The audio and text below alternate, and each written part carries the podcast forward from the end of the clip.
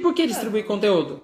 Para que as pessoas te conheçam, conheçam o que você está falando. Então, quanto mais pessoas virem os seus conteúdos, maior é a chance das pessoas comprarem.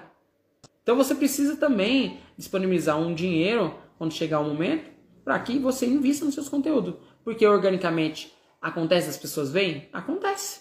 Só que cada vez mais as plataformas estão distribuindo menos. É, era 3%, agora está chegando 2%, 1% da quantidade de inscritos que você tem. Esse conteúdo orgânico, né, que é distribuído, Hum. é, tem que encarar como um bônus, não é isso? Não é que você encara como um bônus, você encara como algo que tá ali. Tá ali Tá disponível, ali disponível para você. Estão te dando um bônus. Sim, te dando então um você deixa esse conteúdo orgânico rodar no mínimo 24 horas e aí depois você impulsiona ele. Porque você deixando ele rodar 24 horas, esse conteúdo, quando você for impulsionar ele, ele não chega cru para as próximas pessoas. Ele já chegou com curtida, ele já chegou com visualização, Sim. ele já chegou com compartilhamento, ele já chegou com comentário. E tudo isso daí é prova social. E prova social nós sabemos que é um gatilho muito forte na cabeça das pessoas. Porque as pessoas querem estar onde as outras pessoas estão.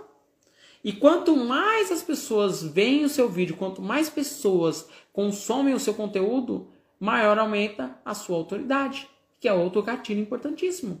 Porque as pessoas param para ouvir a autoridade, param para ouvir pessoas que sabem sobre um determinado assunto.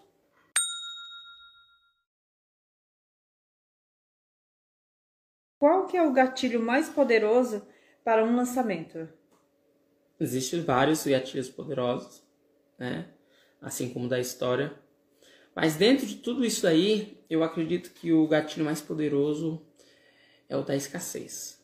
Vamos pegar faculdade. Qual a faculdade, na sua opinião, que é a mais desejada do mundo? Harvard?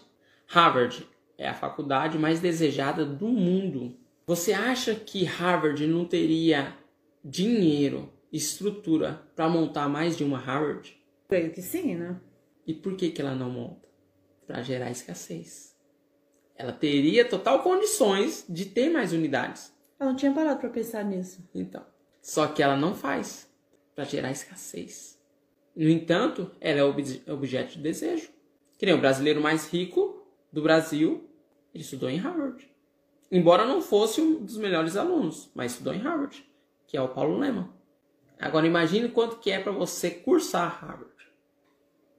Compreende? Então, às vezes você tem até condições, mas a escassez te torna único.